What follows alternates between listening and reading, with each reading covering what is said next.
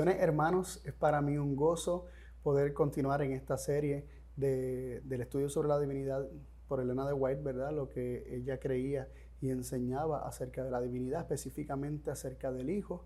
Y estamos en estas últimas semanas, hemos estado atendiendo varias citas y varias, eh, sí, podríamos decir, varias declaraciones que tienen que ver con la vida que poseía Cristo.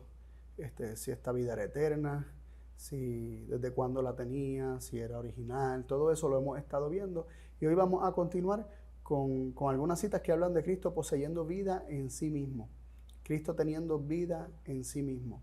Y quiero comenzar con una cita eh, que se utilizó en el video 221 o 221 de esta serie, donde hablamos de Nunca hubo un tiempo.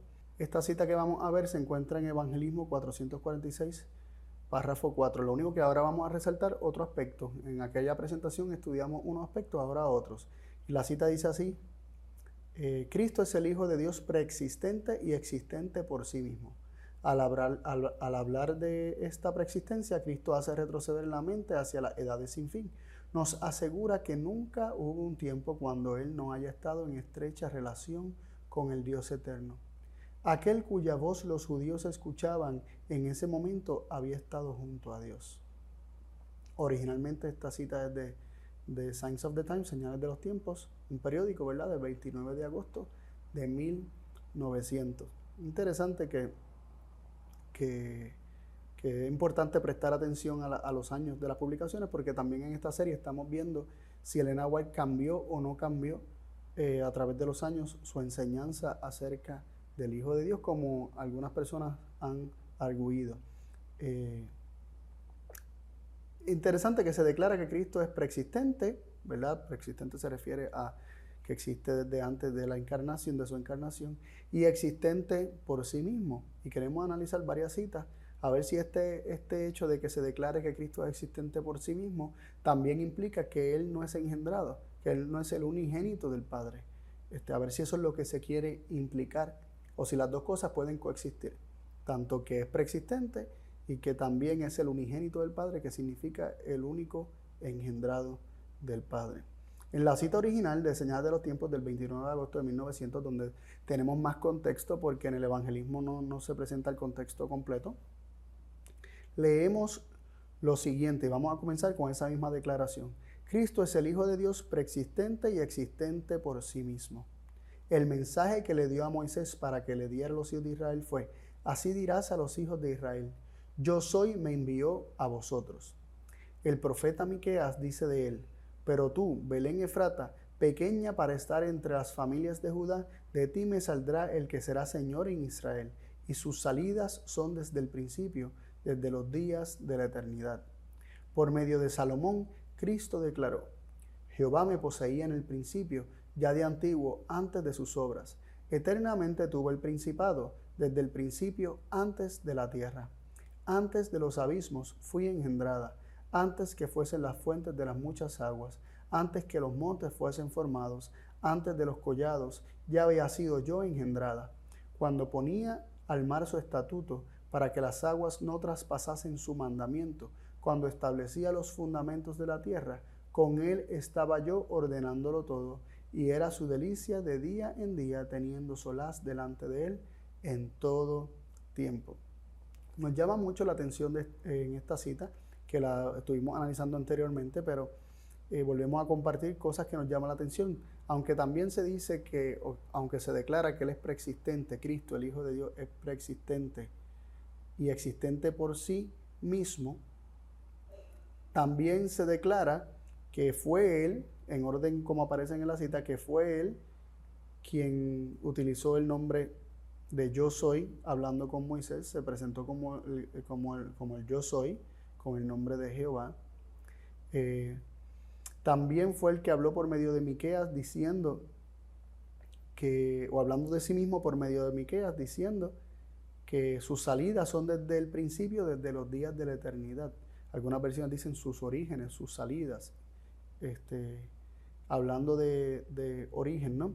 Y por medio de Salomón, nos dice Elena de White, que Cristo declaró, antes de los abismos fui engendrada. Antes que los montes fuesen formados, antes de los collados, ya había sido yo engendrada. Así que Cristo es quien está declarando esto, según Elena de Wayne. Y, y, él estaba con el Padre, en compañerismo con el Padre. Por eso se nos dice que con él estaba yo ordenándolo todo. Así que en el mismo párrafo donde ella dice que Cristo es el Hijo de Dios preexistente y existente por sí mismo, también se acentúa el hecho de que tuvo un origen, una salida en la eternidad y que también eh, fue engendrado en la eternidad antes de que cualquier cosa fuese creada. Eh, también en, Mique, en, perdón, en Deseado de toda la gente, página 435, párrafo 4, dice, cayó el silencio sobre la vasta concurrencia. El nombre de Dios, dado a Moisés para expresar la presencia eterna, había sido reclamado como suyo por este rabino Galileo. Se había proclamado a sí mismo como el que tenía existencia propia, el que había sido prometido a Israel, cuyo origen es antiguo desde los días de la eternidad. Miren qué interesante. Cristo utilizó el nombre yo soy, ¿verdad? Eh, eh, el nombre de Dios, este, Jehová, utilizó ese nombre yo soy. Y con este nombre, al utilizar este nombre, él se estaba proclamando a sí mismo como el que tenía existencia propia. Y, y Elena White añade el que había sido prometido a Israel, cuyo origen es antiguo desde los días de la eternidad. Es decir, su origen, sus salidas, como leímos en, en la cita anterior, son desde la eternidad, indicando que aunque tiene existencia propia, tuvo un origen. Ambas cosas coexisten en las enseñanzas de, de Elena White. En manuscrito 101 de 1897 se nos dice lo siguiente. Ninguno de los ángeles podría convertirse en sustituto y garantía de la raza humana, porque la vida de ellos es de Dios. No podían entregarla. La familia humana dependía solo de Cristo para su existencia. Él es el Hijo eterno autoexistente sobre quien no había caído ningún yugo.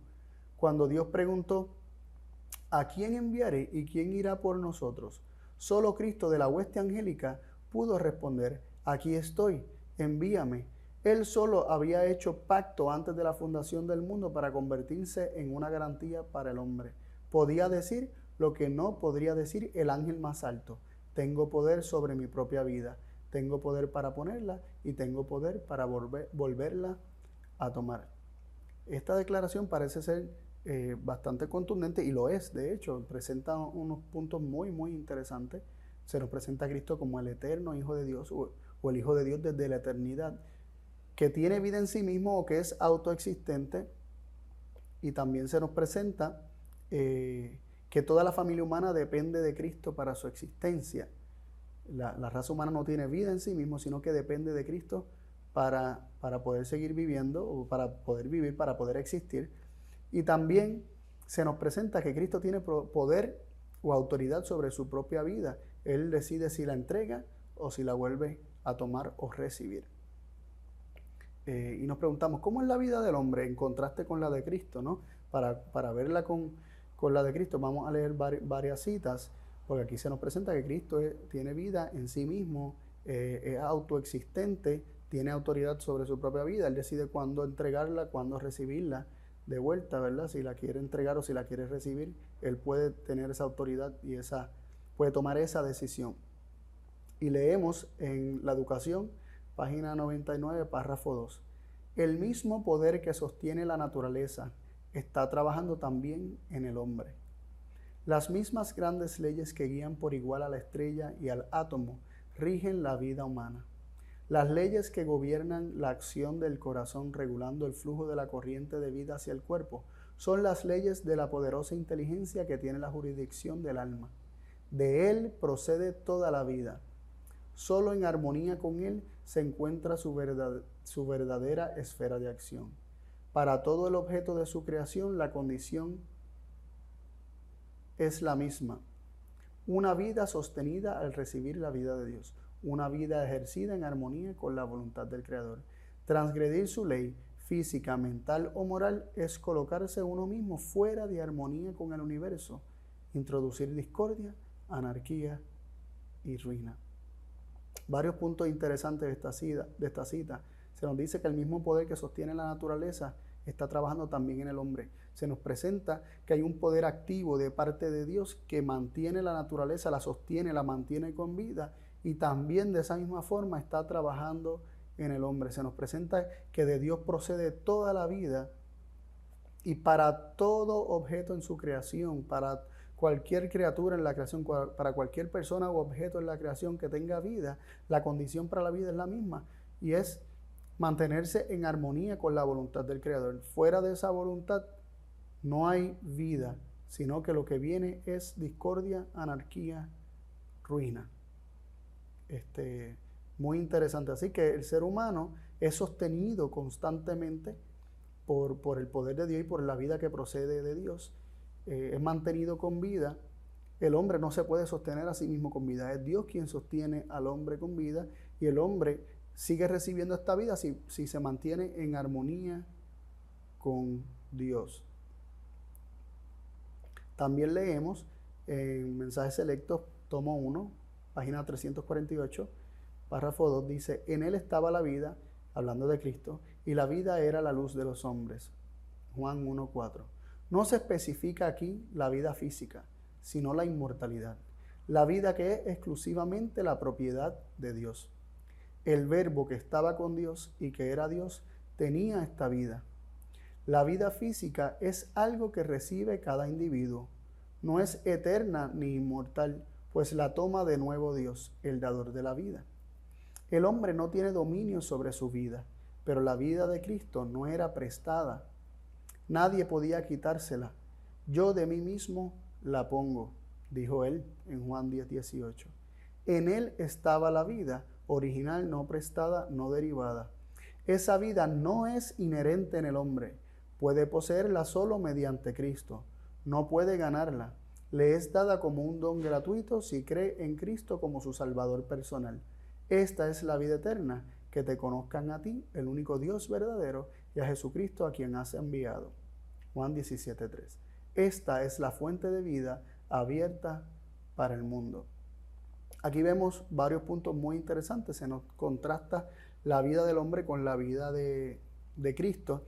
Se nos presenta que Cristo tiene vida en sí mismo mientras que el hombre necesita recibirla constantemente lo que tiene existencia es como una vida prestada, es como, eh, en palabras de, la misma cita, se nos dice que el hombre no tiene dominio, ni control, ni autoridad sobre su vida. Este, y la vida que posee cada hombre no es inmortal, sino que, vuelve a Dios cuando, al dador de la vida, cuando el hombre muere. Pero en el caso de Cristo, se nos dice que nadie puede quitársela, sino que Él mismo la pone se nos presenta a Cristo como teniendo autoridad sobre ella. Y este tipo de vida, que es original, no prestada, no derivada, no es inherente al hombre. El hombre no la puede tener eh, por sí mismo, pero la puede llegar a poseer mediante Cristo. No puede ganarla, no puede hacer nada para trabajarla, sino que le es dada esta misma vida como un don. Así que la vida original que está en Cristo, esa vida eh, que existe por sí mismo y que Cristo tiene control y autoridad sobre ella, eh, el hombre no la tiene, pero puede llegar a tenerla. Muy interesante estas declaraciones. Y lo, lindo de todo esto es que se nos da como un don gratuito por medio de Cristo. Y termina la, cita hablando, ¿verdad?, de Juan 17.3, diciendo que, el conocimiento del verdadero Dios eh, y de Jesucristo a quien Él ha enviado es una fuente de vida abierta para el mundo en la medida que el hombre conoce a Dios y a Jesucristo, el hombre se coloca en conexión con Dios de tal forma que puede recibir esta vida eh, por medio de Cristo.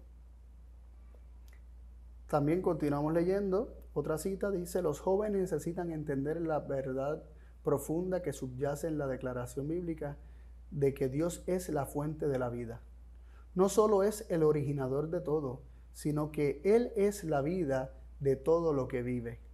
En su vida, es su vida la que recibimos en la luz del sol en el aire puro y dulce, en el alimento que edifica nuestros cuerpos y sustenta nuestras fuerzas.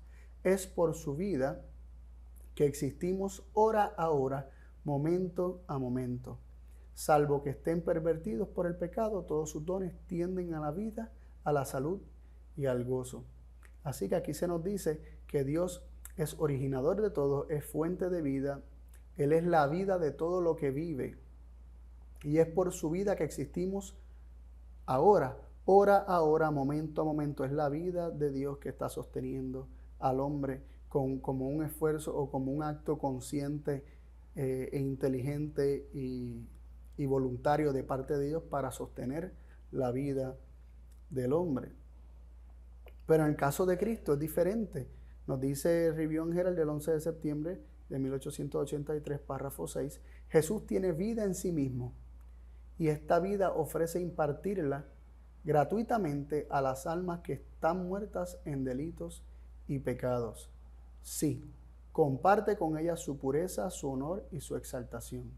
Mirad qué amor nos ha dado el Padre para que seamos llamados hijos de Dios. El sarmiento sin savia, injertado en la vid viva, se convierte en parte de la vid. Vive mientras está unido a la vid. Así el cristiano vive en virtud de su unión con Cristo. Lo pecaminoso y humano está unido a lo santo y divino.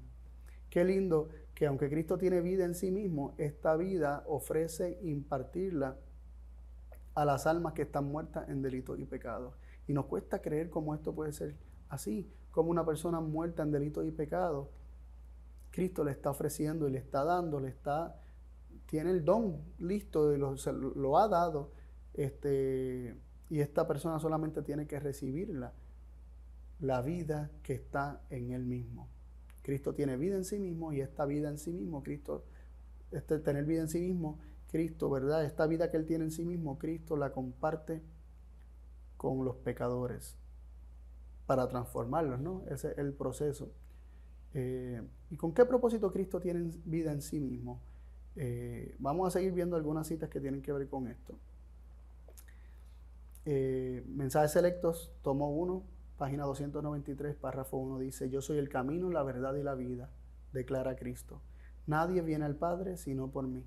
Juan 14, 6. Cristo está investido con poder para dar vida a todas las criaturas. Como me envió el Padre viviente, dice él, y yo vivo por el Padre, asimismo el que me come, él también vivirá por mí. El Espíritu es el que da vida, la carne para nada aprovecha. Las palabras que yo os he hablado son espíritu y son vida. Juan 6, 57 y 63.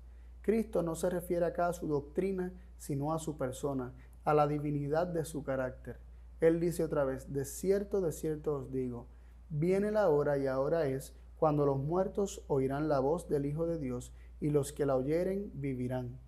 Porque como el Padre tiene vida en sí mismo, así también ha dado al Hijo el tener vida en sí mismo. Y también le dio autoridad de hacer juicio por cuanto es el Hijo del Hombre. Juan 5, 25 al 27. Que nos llama la atención, ¿verdad? Para motivos de este estudio, aunque hay muchas declaraciones interesantes en este, en este párrafo que leímos, eh, se nos está presentando que Cristo fue investido con poder para dar vida a todas las criaturas y conectado a ese investir de Cristo, como Cristo investido para poder dar vida a todas las criaturas, eh, se nos dice más abajo que el Padre le dio al Hijo el tener vida en sí mismo. Así que aquí hay una, una conexión bien interesante entre Cristo ser investido de poder para dar vida y el Padre dándole a Cristo el tener vida en sí mismo. Así como el Padre tiene vida en sí mismo, el Padre le ha dado al Hijo el tener vida en sí mismo. Y alguno podría pensar que, esto está hablando de Cristo en su humanidad. Sin embargo, cuando nosotros nos hacemos la pregunta, esto está declarando que la vida en sí mismo que tiene Cristo le fue dada por el Padre y nos hacemos la pregunta, ¿desde cuándo Cristo tiene vida en sí mismo? ¿Desde cuándo? pues se nos dice que es preexistente y tiene vida en sí mismo. Pues, eh, ¿verdad? En otras citas que hemos leído. Desde su preexistencia, desde antes de su encarnación, Cristo tiene vida en sí mismo. Y este versículo nos declara que el tener vida en sí mismo fue algo dado por el Padre y nos dice que Cristo fue investido con poder para dar vida a todas las criaturas. ¿Investido por quién? Cuando se nos dice que fue investido implica que Él recibió de alguien el poder para dar vida a los demás. A todas las criaturas nos dice la cita. Si Cristo fue investido con poder para dar vida a todas las criaturas, el Padre fue quien lo invistió al darle el tener vida en sí mismo para que resucite a, aquel, a, quien Él quiera, como nos dicen los versículos también de la Biblia en Juan capítulo 5. También leemos en manuscrito 25 de 1897, Dios ha enviado a su Hijo para comunicar su propia vida a la humanidad.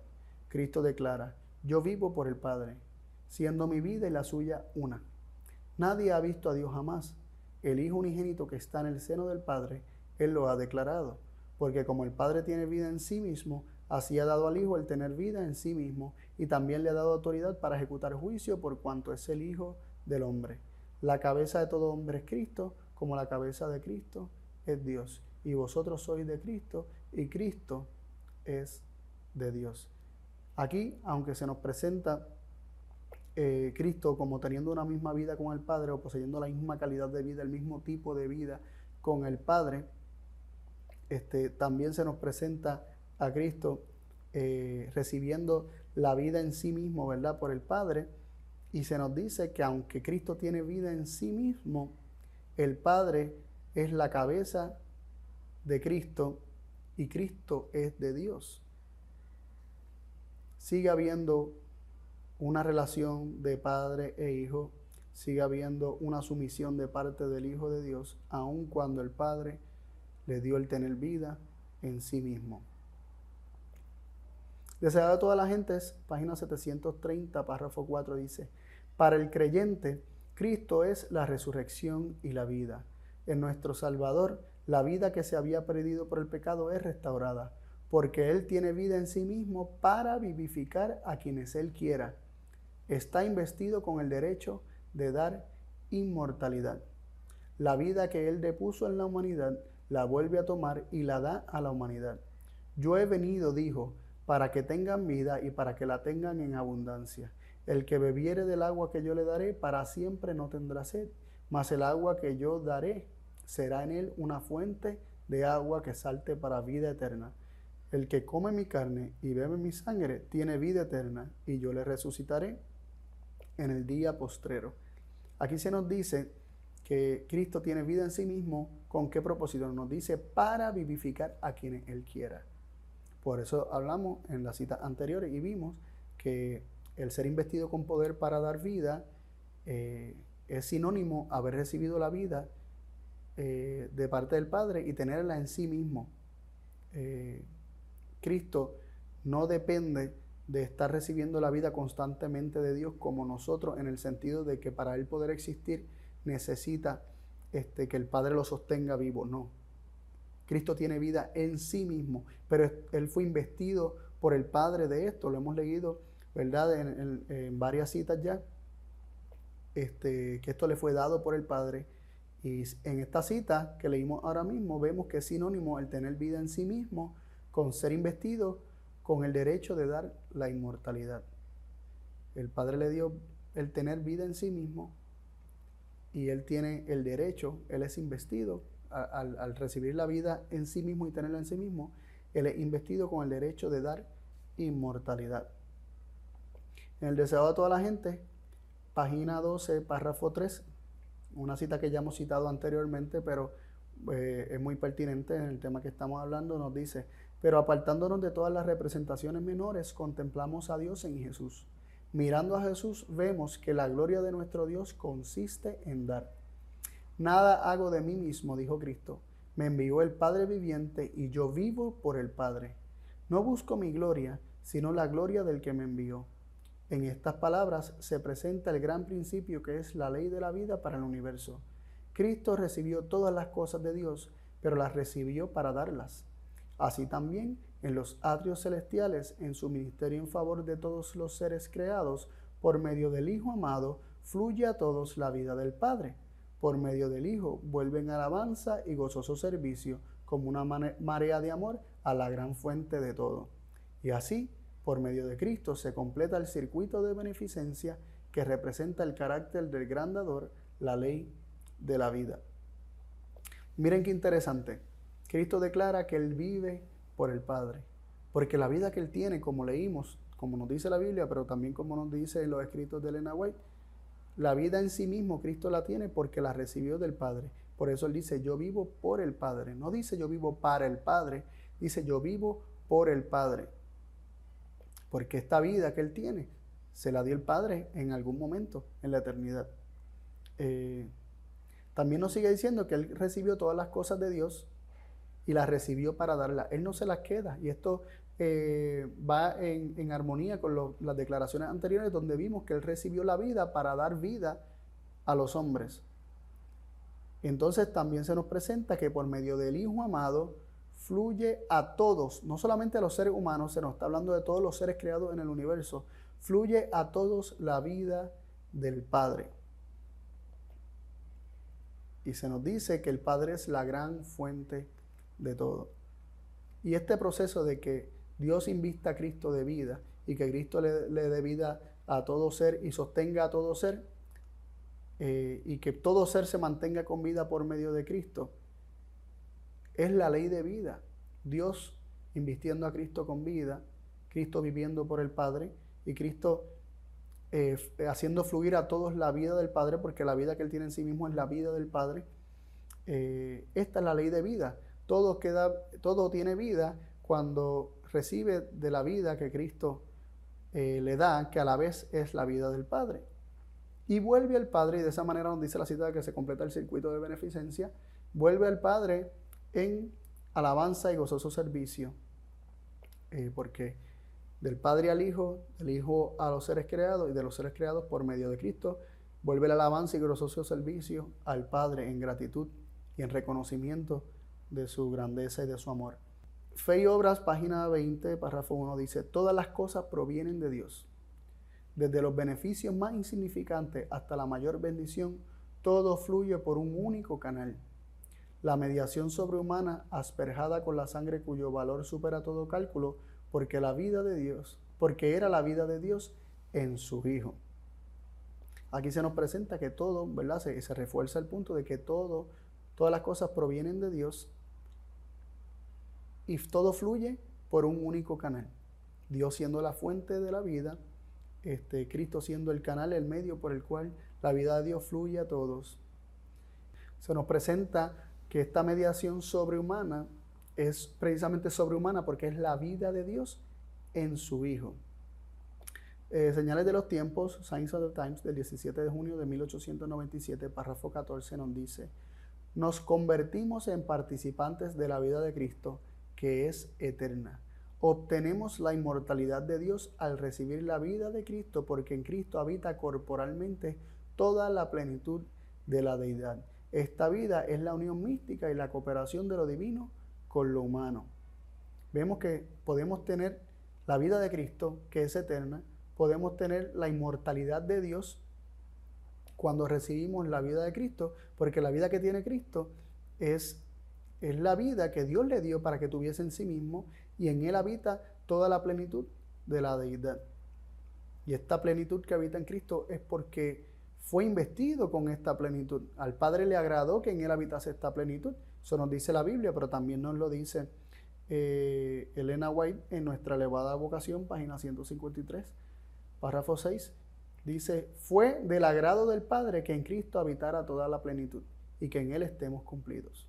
Así que en Cristo habita toda la plenitud para que Cristo en nosotros también nos capacite y nos perfeccione, ¿verdad? Y, estemos cumplidos, ¿no? Estemos completos. Este, tengamos también nosotros la plenitud de la vida de Dios. Y este, también quisiera leer el manuscrito 22 de 1905, párrafo 3, que nos dice, todas las revelaciones divinas dadas a los, a los seres humanos vienen a través de Cristo. Él es el sacerdote y el rey de su iglesia. Él revela a su pueblo en todo lugar los métodos que Él usará en su gobierno. Él es el primero y el último, el alfa y la omega. Él da a conocer lo que sucederá en el más allá. Él es nuestro Salvador, nuestro Señor y Salvador. Él tiene toda luz y vida en sí mismo. Y como mediador entre Dios y el hombre, nos presenta lo que le es dado a conocer por el Padre. Aunque está dotado de los atributos de Dios, recibe su instrucción del Padre. A los que en la fe lo reciben como Salvador personal, Él les da poder para llegar a ser hijos de Dios, miembros de la familia real, hijos del Rey Celestial. Él es su maestro, su guía. Muy interesante esta cita, esta cita, aunque nos declara que en Cristo, que Él tiene toda luz y vida en sí mismo, también nos presenta que, que a Él le es dado a conocer por el Padre ciertas cosas y Él nos lo da a conocer a nosotros. Dice, eh, a pesar de, ¿verdad?, de que Él tiene toda esa luz y vida en sí mismo, Él solamente nos presenta lo que el Padre le da a conocer para que nos presente. Y también se hace énfasis en que Él fue dotado de los atributos de Dios. Recibe su instrucción del Padre. dice, aunque está dotado de los atributos de Dios. Cristo está dotado de los atributos de Dios. Eso es una declaración que nos deja saber que Cristo recibió como una dote, como un don, como un regalo, eh, los atributos de la deidad, porque el Padre le plació que en él habitase toda la plenitud de la deidad. Y dotado viene de la palabra dote, y la dote en tiempos colonial, en época colonial, ¿verdad? Y en, en la época medieval, cuando una persona se casaba, cuando una hija se iba de la casa, el padre de la hija que se casaba y se iba, el padre le daba, aquel que tomó a la hija, le daba una dote, un regalo, aportaba dinero para ayudar en, el, en, los inicios del mantenimiento de esa hija que, se llevaba eh, ese hombre a vivir con él como su esposa. Entonces vemos que era un regalo, un regalo que se daba. Así que cuando se dice que, que Cristo está dotado, es, que, es porque Dios le dio un regalo, se lo dio como regalo, el que, que en él habitase toda la plenitud, que en él, eh, que él tuviese todos los atributos de Dios. Y él no se olvida de esto. Cristo no toma por usurpación tener igualdad con Dios en, todos estos aspectos, ¿no?